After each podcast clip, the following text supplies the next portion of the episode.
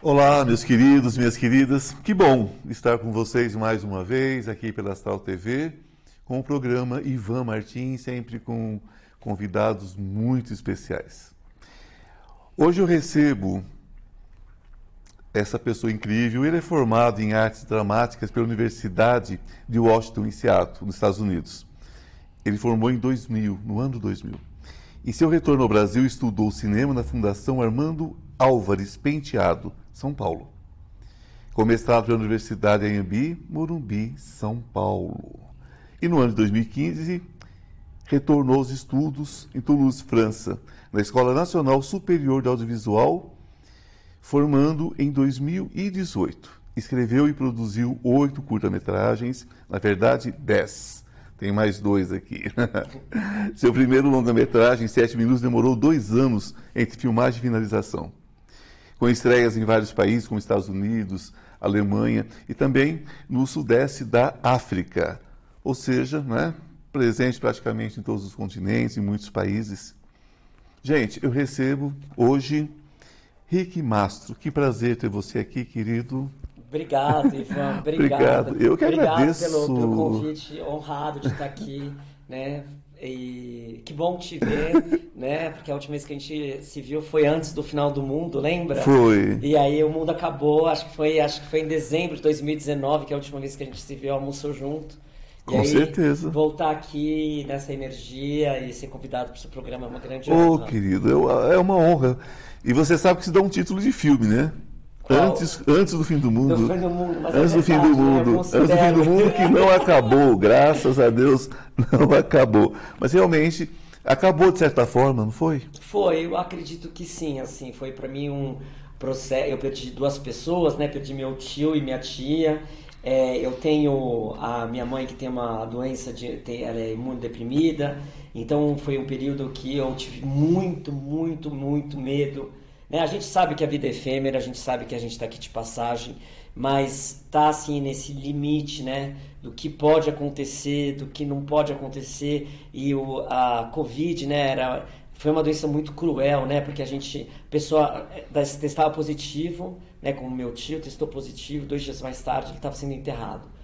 Então eu fiquei, eu passei um período muito difícil com meus pais, porque eu tinha muito medo de perdê-los.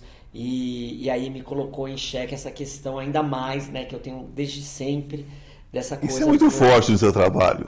É, é. Essa questão de morte, essa questão de perda, essa questão de despedida, isso é muito forte no seu trabalho. Sim, eu acho que na verdade eu fiquei, eu fui uma pessoa que eu, quando eu era pequeno, quando eu tinha cinco anos, a minha avó, ela morreu, né, faleceu, e eu tinha um primo meu de 13 anos que estava na Disney e ele não pôde enterrar a mãe.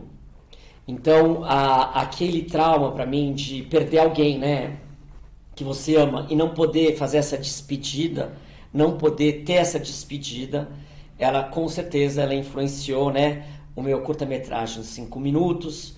Ela influenciou também, está influenciando agora, o, um, influenciou um longa-metragem meu que chama Sete Minutos. E também é o meu, um filme que eu estou escrevendo junto com o Leon Diana, que é meu parceiro assim de vida, artístico, é, que é o Júlia. Então foi e essa questão de colocar uma certa lógica, uma certa racionalidade a essa perda. É, essa é a questão humana. Nós procuramos racionalizar o que, na verdade, é, é inevitável. Mas somos humanos, não é? Então É. isso vai para um lugar diferente da razão, né? Vai para a emoção. Vai pela emoção, mas olha, eu vou te confessar uma coisa que eu acho que eu nunca falei isso em, né, vou fazer aqui Oh, Furo! um furo. Mas o meu primeiro longo, sete minutos, ele, ele, ele foi inspirado. Eu tinha um amigo meu e ele acabou perdendo a vida dentro de um, de um quarto de hotel junto com o namorado, em uma noite de loucuras e tal, e ninguém sabe o que aconteceu. E aí eu, durante, eu ia e vol- né, conversava com o melhor amigo dele, e ele falava sobre os pais, porque para mim essa questão do luto materno, paterno, para mim é muito difícil, porque é a, in- é a inversão total né, des- dessa questão do ciclo natural da vida, né, quando você tem que enterrar o seu filho ou a sua filha, né. Sim. E aí eu notei que esses pais que perderam esse filho, é, enquanto eles não procuraram uma lógica racional do que tinha acontecido dentro dessa, desse quarto de hotel, eles não sossegaram. Eles não podiam começar o luto deles. E aí foi isso que me inspirou para escrever o meu primeiro longa, né, os sete minutos. Trabalhar o seu luto é. e o seu medo do luto também, não é? É, eu acho que sim. Hoje em dia eu tenho muito menos. É, eu tenho muito menos, mas eu acho que é, é fogo, né? Assim, é uma coisa, né, Ivan? Eu acho que tem essa coisa assim de de ter essa certeza também, né, que é uma realidade inexorável da vida que a gente também é só, né, de uma certa maneira. Sim, somos sempre, né, sempre só, porque na verdade chegamos sozinhos e vivemos em comunidade e vamos embora sozinhos, não é? é. Ainda que aconteça em grupo, mas cada um tem sua história, tem sua trajetória, tem a sua fé. E como eu creio que o mundo, além dessas, dessa nossa visão tacanha, não é? Ele é muito amplo e ele vai corresponder àquilo que nós cremos, não é? Se você não crer em nada, será nada. Se você crer em alguma coisa, você vai viver o que você crê. É simples assim, né? É. Então, evidentemente que se abre muito esses campos. Mas, voltando à questão do seu trabalho, você é um cineasta, né? já tem um trabalho extenso, e você acabou tendo uma formação incrível, né? Estados Unidos, né? Europa, é, enfim, é, no Brasil também, evidentemente. Mas a pergunta é: em que medida né, isso foi necessário? Ainda é necessário sair do Brasil para ter uma formação incrível? Olha, Ivan, é uma, é uma, é uma pergunta um pouco é difícil ser respondida assim. Na verdade, eu fui uma pessoa assim privilegiada, né? A gente tem que ter, claro. É, a gente tem que ter noção e eu tive o apoio dos meus pais, que eu agradeço hoje é, cada vez mais publicamente, agradeço eles, eles por essa oportunidade. Mas eu era bem piazinho, era bem jovem, né? Assim, e, e aí eu fiz um, um bom colégio também e, e eu, que, eu acabei fazendo ano de direito, só que eu era muito infeliz. E eu, eu sempre fui apaixonado por cinema e eu queria ser ator. E, e, queria, tinha esse sonho assim de trabalhar em Hollywood e tal. E não falava inglês. E um dia minha mãe chegou para mim e falou assim: "Bom, então vai". Né? Então, então vai. Então vai. Só que você tem que se organizar e ir. E eu comecei, e aí o que aconteceu, para ser bem sincero, eu cheguei, me organizei, fui, e acho que nem meus pais acreditavam. Fui para lá, é, não foi fácil. É, e aí eu sempre brinco que quando eu voltei eu descobri que talvez eu não fosse tão belo, né? Era uma outra época. E aí é, é um, era um tra o trabalho de ator é muito complicado. As pessoas acham que é fácil, é muito complicado. Você tem que fazer 100 testes para entrar, fazer, conseguir um trabalho. Quando consegue um trabalho, tal. Que não necessariamente vai levar a cabo. Exatamente. Né? Muitas vezes é cancelado antes de você começar. Exatamente. Então, e aí eu decidi fazer cinema. Assim, quero te fazer uma história assim. E por que eu decidi fazer cinema? Porque eu encontrei com um amigo meu, né? E que, na verdade, ele até faleceu esses dias, que foi meu primeiro grande amigo, que foi é, é, que, né, a, a, artista aqui no Brasil, que foi o Rubens Caribé, que a gente era bem próximo, um grande, excelente ator, um excelente né, artista. Nossa, eu não que, sabia que tinha falecido, é, que falha. É, e infelizmente, e aí eu vi o quanto ele sofria e o quanto era ingrata essa profissão.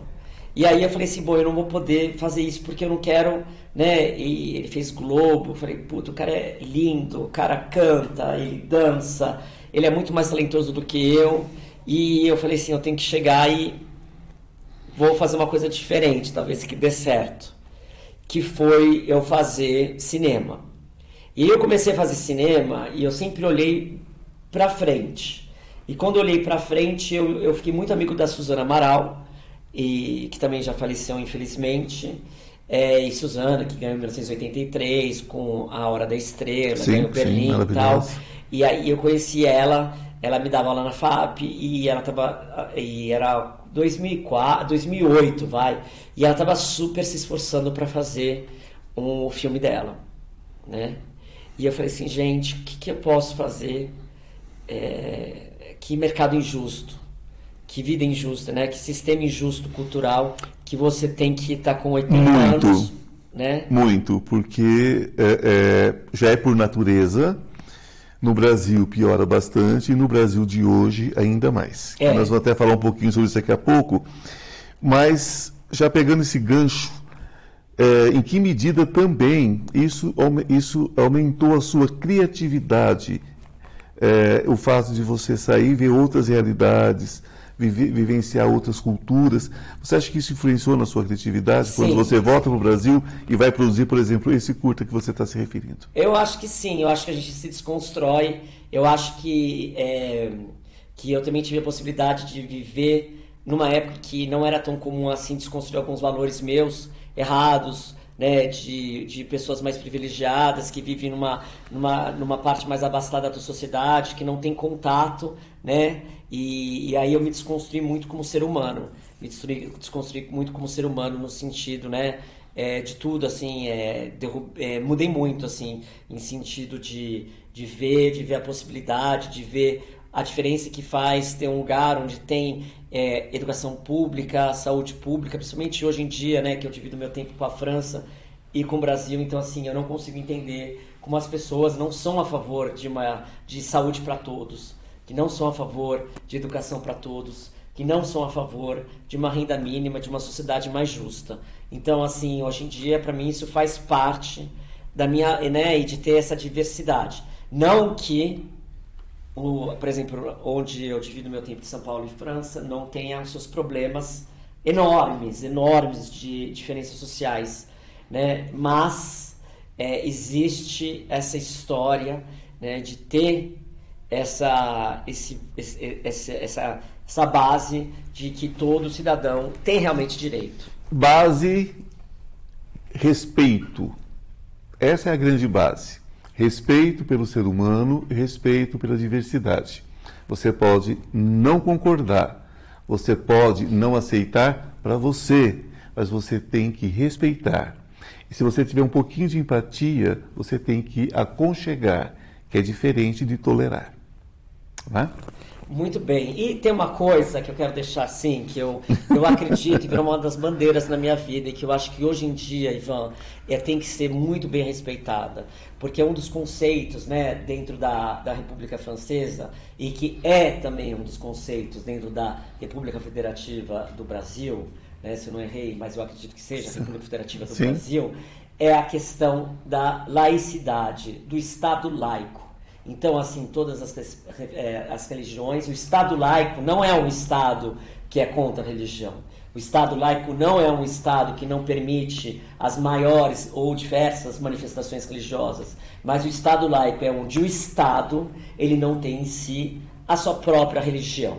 Então, todas as religiões, sejam elas de matrizes africanas, sejam elas de matrizes cristãs, sejam elas de matrizes eh, listas todas, elas têm que ser respeitadas. E sinto muito, né? Os nossos representantes não podem falar em nome de Deus. Não. Não podem chegar e fazerem, né, que, né, é, falar sobre é, é, é, ter ministros extremamente religiosos. Então, assim, a laicidade, o Estado laico, ele tem que ser respeitado e faz anos que a gente esquece isso, né, Ivan? É porque quando você tem uma vítima para você perseguir, para você maltratar, para você culpar, é? isso fortalece a ditadura, isso fortalece a opressão. Né? O opressor, ele vive exatamente da fraqueza do outro, ele se alimenta da fraqueza do outro. É? Então, quando ele tem uma, uma vítima para ele apontar o dedo, pega na Segunda Guerra os judeus, né? hoje em dia é, é- é o imigrante que vem de fora e precisa do trabalho, porque para nós isso está difícil, tem muita gente que vem para cá e acha isso aqui um paraíso, né? do jeito que está, porque vieram de uma situação infinitamente pior. É, perseguem o gay, perseguem a mulher, perseguem o preto, perseguem, enfim. É uma questão de perseguir aquilo que ele consegue dominar, aquilo que ele consegue maltratar. O covarde vive né, da dor alheia, não tem como. Então é por isso que eles continuam, né? Então escolhe, ou você é católico ou você é evangélico, joga com a fé das pessoas para poder. Isso é uma questão que foi destruída na França há muitos anos. A própria Itália destruiu isso, né? Porque dividiu o Vaticano para que o Vaticano tinha tanta força dentro da Itália, o que, que eles fizeram? Criou-se o Estado Vaticano, separou Exatamente. religião e, do Estado. E, aí eu fico me questionando, uma coisa que eu sempre me questiono, né? Nós vamos segurar um pouquinho, Tá. que nós vamos fazer um pequeno intervalo, tenho um recadinho para vocês, mas agora estamos de volta com o nosso segundo bloco, ok? Até já.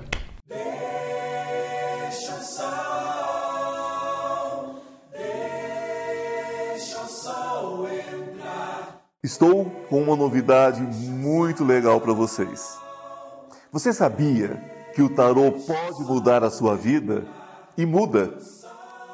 Nós temos uma lâmina muito especial entre os 22 arcanos maiores que fala sobre essa questão de cair e subir, não é? Todos nós temos quedas na vida.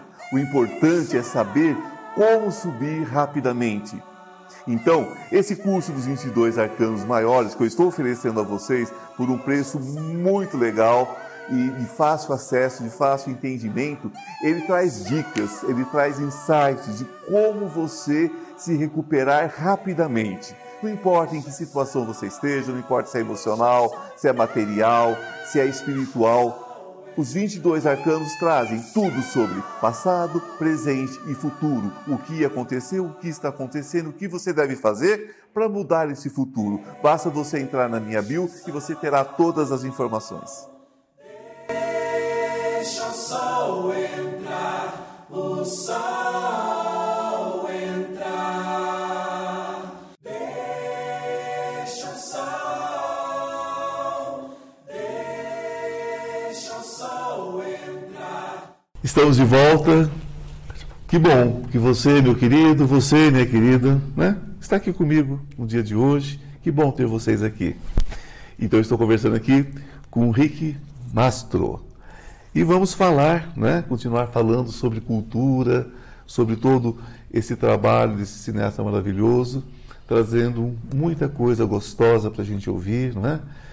É, você que valoriza a cultura, se você não valoriza ainda, você vai aprender, porque é um aprendizado, não é, Rick? Eu acho, e eu acho que as pessoas também não têm noção que tudo é cultura, né, Ivan? Tudo. Tudo, né? É, então, por exemplo, o pessoal reclamava muito na pandemia, ah, os artistas, Lei Rouanet, toda aquela ignorância. toda que- Presepada. É, presepada. E daí eu falo assim, gente, mas você ouve música, você assiste televisão, você assiste série né, nas, nas, na- nas TVs, assim, a cabo, né? Nas, é, você, tudo é cultura. Então, e eu acho que a cultura salva. E é muito bom você chegar, poder assistir um bom filme, assistir uma boa é, né, novela, assistir esse programa, né, Ivan? Eu acho que Mas tem uma ligação da magia. Eles acham que muita gente, né, não todos, mas muita gente acha que isso acontece no estalar de dedos, que tudo é feito é, é, é, é, gratuitamente, não existe gastos. Né? Artista não come, não é? Não, é, é muito Não engraçado. é um né? médico, o artista é, uma- é um- é um ser inanimado. Mas foi muito engraçado porque eu, eu ah, peguei um táxi outro dia e aí eu conversando, né? E eu evito falar, ah, sou cineasta, porque a pessoa já olha e fala assim, tipo, famoso, assim, tipo, o que, que você já fez, assim, como nessa fama fosse. Bom, enfim, e E aí. tem pergunta pior, né? Eu- é, tá, mas você faz o que para viver, né? É, exatamente. Tem pergunta pior. É só isso? Mas só isso, eu vivi disso, nossa. É, e aí eu. E o cara falou assim: ah, então, você tá cheio da grana, tá rico, como é que é a história? Eu falei, olha, eu falei assim, eu vou te contar uma história que eu passei o mês de junho inteiro. Eu falei, o senhor trabalha quantas horas por dia? Ele falou, ah, eu estou trabalhando 40 horas. Eu falei, imagina que eu passei o mês inteiro de junho trabalhando 40 horas por dia. E aí para fazer dois editais do governo e não ganhei os editais. Sim. Então eu perdi, né? Eu 160 horas do meu trabalho. Eu falei, o senhor poderia trabalhar como taxista 160 horas e chegarem no final do mês e falarem, obrigado, né? Ele falou, ah, eu nunca pensei assim. Mas é isso, né, Ivan? Sim, é sobre isso. É sobre isso.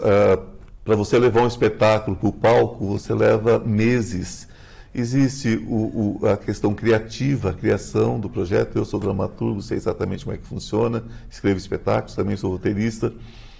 Depois você, se você for montar o seu próprio espetáculo, você tem que escolher elenco, você tem que produzir tudo aquilo ali, arrumar grana para pagar aquilo, porque nem sempre essa grana vem de, de, verba pública. Quando a verba pública vem, não é o suficiente para pagar, não é? é?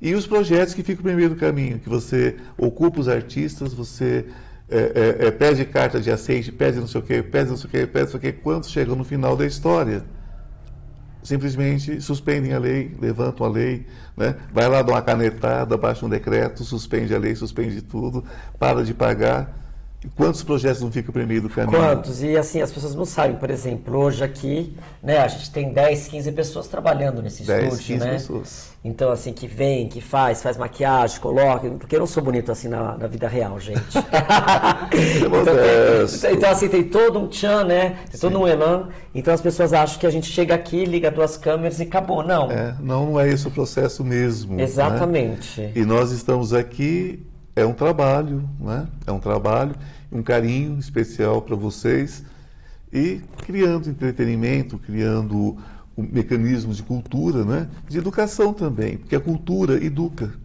As pessoas precisam entender isso, que cultura é educação, é irmã gêmea da educação. Exato. As pessoas vezes associam cultura de educação, porque é mais fácil. Um, um povo sem cultura, né? ou aculturado, né? Exato. É, é, um povo fácil de manipular.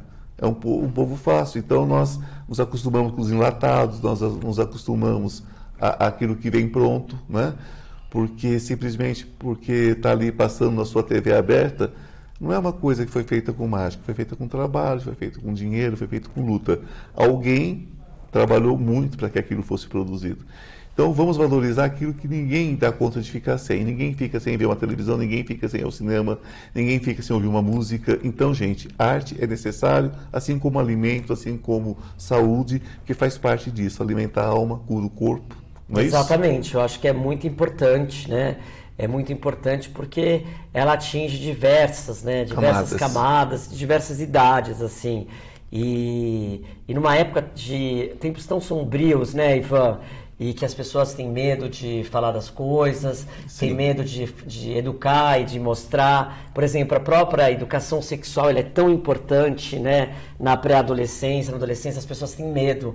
Mas, assim, quantas é, é, gravidez indesejadas, quantas, é, quantos é, estupros ou é. É, coisa, quantas coisas podem ser evitadas a partir do momento que você educa as pessoas, que você Exatamente. chega, aprende as mulheres a dizer não é não, a, a, ensina os homens a respeitar as mulheres, né? Uhum. Ensina toda essa questão e através de filmes, através de peças publicitárias, através da, da cultura. Porque a vulnerabilidade ela é mais atacada. Por isso que a gente fica sabendo, de repente, da menina que, que foi violentada, o menino que foi violentado ali numa comunidade.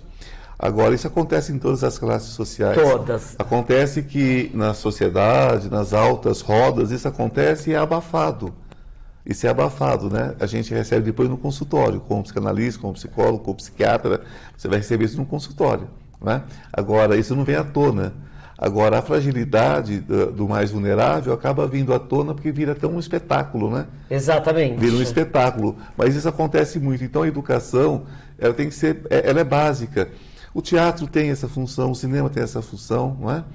É, ele não veio para distorcer nada, veio para mostrar a realidade, para que as pessoas acordem para a vida. Exatamente. E falando nisso, como é que essa sua formação tão multifacetada, né? De, de tantas culturas diferentes. Quando você vai produzir um filme, você é um brasileiro raiz, um brasileiro de coração, ou você é um brasileiro com muita influência da sua formação multifacetada? Ah, eu acho que eu sou. Eu acho que eu sou um brasileiro brasileiro, assim. Eu acho que é muito engraçado isso, Ivan, essa questão porque ou talvez um camaleão assim, porque eu não eu eu acho que todos esses anos que, né, eu tenho sou neto de imigrantes E, e eu sempre te- tive essa questão de me adaptar muito fácil, assim, eu acho que Imigrantes de onde? de- da Itália. Da Itália, sim. E aí é, eu acho que é, é muito. Eu tenho essa, essa, essa, esse lugar, assim, mas é, eu me considero brasileiro, brasileiro mesmo, sabe? Assim, é, é lógico que o Brasil é um, é um, é um, é um país continental, né? É um país continental, eu gosto muito de viajar, eu tenho vários amigos, norte, nordeste, sudeste, né? Então, assim, essa questão, assim, eu me sinto, eu me sinto brasileiro, assim, e, e fico muito, assim, é, feliz e essa questão de diferentes culturas, diferentes visões do mundo, diferentes... Mas eu acho que no final do dia, Ivan, essa pergunta às vezes é falada para mim, ah, como é que são os franceses, como é que são os americanos, né, que morei lá há vários anos. Eu acho que todo mundo é humano. Então existem assim alguns ruídos, né, de cultura, mas no final do dia todo mundo quer ser respeitado, no final do dia todo mundo quer ser ouvido, né, quer ter a sua própria voz. Sim. E então eu acho que tem essa coisa que eu fico pensando que é tudo muito parecido, né? né? É tudo muito Existe uma igual. estética, né? Existe É. uma estética que você, você chega na França, por exemplo, tem uma estética, você pega o teatro francês, por exemplo. Eu tive a oportunidade de conhecer o Teatro Absurdo, né, na França, que é é um- é- foi muito forte para mim, para minha formação. É, eu vi aquele teatro mais é, romantizado da Itália, que é um teatro mais um teatro de costumes, né? Que é um teatro diferente já do francês. E eu, eu na minha produção eu trago um pouco dos dois, né? Eu trago um pouco dos dois. Eu morei por muitos anos na Itália e a, gente, e, Europa é aquela coisa, né, gente? Como vocês sabem, é, você pega um ônibus, você está em outro país, né? É. E jogo rápido, você atravessa três países em duas horas. Então, quer dizer, você tem acesso a muitas coisas. Então, a gente traz um pouco dessa estética. Então, você acha que no- no- no seu trabalho você traz um pouco dessa estética? Eu acredito, é que assim, eu trabalho muito com o Leon, né, que já, que já faz anos, então já faz cinco anos, então ele é francês e... Mas, cara, é tão difícil falar, porque, assim, acho que os filmes, eles falam um pouco de mim, né, muitos dos meus filmes falam um pouco de mim, falam de quem, né, da minha visão do mundo, mas acho que afeta. É muito engraçado é, que eu estou escrevendo um filme chamado Os Invisíveis, junto com o Leon, que está sendo produzido pela Juliana Lira e pelo Roberto Lima. E aí eu passei um argumento, que o argumento é uma fase anterior ao roteiro Sim. do filme. E aí pro Roberto. E aí o Roberto foi muito engraçado, porque o Roberto falou assim, seu filme é super paulistano. Né? Não assim no sentido pejorativo, mas é super paulistano, tem uma coisa de Hugo Giorgetti, de Carlos Cachimbá, né? dessa questão do Bexiga, é, da, de Santa Cecília, né? dessa região do Cerqueira César. E daí eu falei assim, é, é- é- é impossível não ser. Né? Por quê? Porque eu nasci no Cerqueira César, já faz mais de 15 anos que eu moro em Santa Cecília. Minha família, quando imigrou, foi para o Bexiga, então eu acho que tá lá, assim, entendeu? No meu inconsciente, e isso transpira nas minhas. é, né? Nas minhas histórias, né? Então Sua não família, pode. foi, sua família foi muito chique, foi logo pro Bexiga. a, minha, a minha foi pra colônia, em Jundiaí. Numa época que a gente não falava hoje, a gente falava ó. Não! Não, minha família tem uma história muito linda, assim, meu avô, né, meu avô chegou a ser é, torturado, assim, pelas suas visões políticas no final dos anos 60, minha Sim, avó sim. sempre foi uma guerreira, minha mãe, assim, é uma figura, assim, à frente do seu tempo. Isso trouxe força para sua história, porque você trabalha muito com a temática LGBTQI, mas no Brasil, Exato. um país um país Que monstruosamente homofóbico, preconceituoso, que mais mata LGBTQI no mundo. E se você pegar então a questão da transexualidade, da travesti, então Mas É um sabia, absurdo. Ivan, que assim, eu por assim, assim, ter a cons- consciência de privilégio, sabe onde eu encontro mais é, preconceito hoje em dia? Onde? E quando eu dou aula. Porque eu dou aula de cinema, né? Tanto aqui no Brasil e às vezes na França.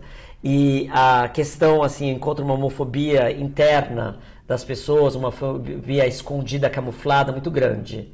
Eu já tive alunos e alunas e alunos que viraram para mim e falaram: Você fala muito de assuntos LGBTQIA, ou você quando dá aula é muito gay, ou você, eu já tive gente que me contratou para dar oficinas, falaram assim, ah então, será que você não precisa Segurar a onda? segurar a onda, não precisa falar, ou olha, a gente tem é, pessoas aqui que não estão se sentindo confortáveis e eu preciso terminar esse curso. Depois de contratado, assim, quando eu tô entrando pra dar aula, assim, entendeu, Ivan? A pessoa chega e fala assim, dá uma segurada. Daí eu falo, gente do céu, como assim? A gente não muda a natureza, não é? É, isso é uma forma de preconceito muito séria. Isso é, para mim, é um tipo de, de abuso de poder. É, e o pior é que isso vem muitas vezes dos próprios LGBTQI+. E o que é mais sério, é, o que é mais sério é você dentro de um meio onde existem muitos, muitos LGBTQI+, você não poder ser você. Então, eu acho tudo isso um horror, né? Eu não imaginava que ainda dentro das universidades, dentro de, de, de, de salas de aula, né? de teatro, de cinema, enfim, Ah, de tem, tem dramaturgia, enorme, enorme, ainda enorme. exista Eu fiquei tipo de assim, coisa. é, eu fui assim, se você me perguntasse onde você sofreu mais preconceito na sua vida, no mundo acadêmico, pelos alunos, pelos alunos, às vezes, entendeu? Grande parte pelos alunos. Quando eu fiz a faculdade, a segunda faculdade, quando eu fiz, né, FAAP, que os professores ótimos, né, excelentes, de todas as viés, né, de direita, de esquerda, porque a FAAP tem, Sim. Sim, entendeu? Então, assim, mas assim, é, esse ano mesmo, né? Eu tava, eu, eu tava dando aula num lugar, que nem vou falar onde e tal, e aí falaram pra mim, é, me deram esse feedback, olha, Rick, infelizmente você não vai poder continuar seu curso, porque o seu curso é muito LGBTQIA+. E aí eu falei assim, mas como assim? mas- Né? É, ah, porque. E aí eu fiquei, eu olhei assim, porque a gente, né, professor também prepara a aula, a gente não vai simplesmente fala, a gente tem todo um, né, um planejamento de aula. Peguei e olhei e falei assim, gente, mas eu acho que eu mostrei de 10 curtas, três com essa temática, quatro, né? Mas não era um curso. E aí eu encontrei, saindo da academia, eu encontrei um menino, que é, eu acredito que ele seja hétero, né, cis, falou assim pra mim, Rick, você mudou a minha vida, sua aula foi ótima. É, É sobre isso. é, e, e- e você foi um dos meus professores que mais me fez me apaixonar por cinema, tal, etc. E eu falei, eu falei, cara, você acredita que eu não vou mais dar aula na, na tua escola?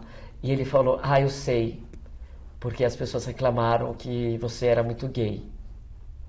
E aquilo assim me, né, eu, falei, gente do céu, como assim?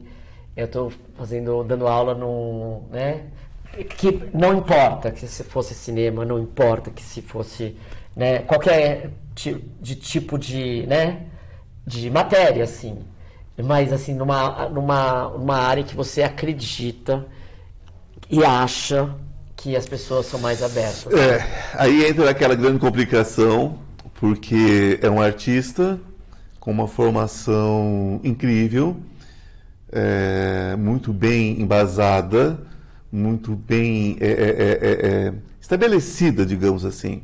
E ele é julgado pela sua condição sexual. Vocês que me seguem, vocês que me assistem, vocês que me ouvem, vocês sabem que eu trabalho, o meu lugar de empatia é exatamente onde, eu, onde, onde a minha empatia chega. Né? E minha empatia é por todo aquele que de alguma forma é discriminado, seja pela cor, seja pela orientação sexual, seja por que, pelo que for. Então eu sempre defendo, Rick, tudo aquilo que é tudo aquilo que diverge, né? É. Do que uma sociedade hipócrita qualifica como normal ou anormal, né? Porque nós vivemos uma época de caça às bruxas. A bola da vez, mais uma vez, né? É a comunidade LGBTQIA+. Eu faço questão de trazer muitos artistas e dentre esses artistas, muitos LGBTQI+, para falar disso, porque é hora de se, sabe, de, de deixar isso para trás, é hora de cimentar isso, concretar isso com 300 metros de concreto, né? enterrar isso de vez. É uma das maiores provas de estupidez de um ser humano, gente. É o racismo, né? o machismo, porque o que vem para cima do LGBTQI+, é exatamente a falta de respeito pelo feminino. Porque eles associam tudo o que é negativo ao feminino. Então, a sensibilidade do LGBTQI+, nas artes, sobretudo, é, é, é tratado da mesma forma que eles tratam as mulheres nesse país. Exatamente. É sobre isso. E tem os agravantes, né? Porque se você for é, é, gay ou lésbica, preto, pobre, aí isso vai se multiplicando em camadas Piores, muito é, muito assim, que as pessoas assim. Mas eu vi ontem da grande Cida Moreira, cantora, e ela falou o seguinte, né? Que o errado sempre está na boca daquele que se acha certo. Ah, sempre. né? Isso que a gente tem que pensar. Mas é, se tudo der certo, né, Ivan, a gente vai ter um Brasil com mais esperança e a Em gente vai breve. conseguir ser feliz de novo e ter, né, mais respeito pelas artes e por tudo. Com certeza. Eu quero finalizar isso com um pensamento que diz o seguinte: quem sabe, na maioria das vezes se cala. Quem pensa que sabe, às vezes fala muito alto. Agora, quem tem certeza que não sabe de nada, grita. Então vamos prestar atenção, não é? Cuidado com o que está sendo ala- alarmado por aí, o que está sendo esparramado por aí como verdade, verdades religiosas, verdades sobre Deus, verdades sobre isso, sobre aquilo, que só de dizerem que são verdades absolutas já se tornam uma grande mentira. Eu quero agradecer. Obrigado. a Só sua adicionar presença, assim. Foi quem, grita e anda de moto, né? obrigado. Adorei. Obrigado. Gente, seja obrigado. uma luz até obrigado, semana Ivan. que vem. Até Obrigado, até mais, Obrigado, tchau, tchau. querido. Obrigado.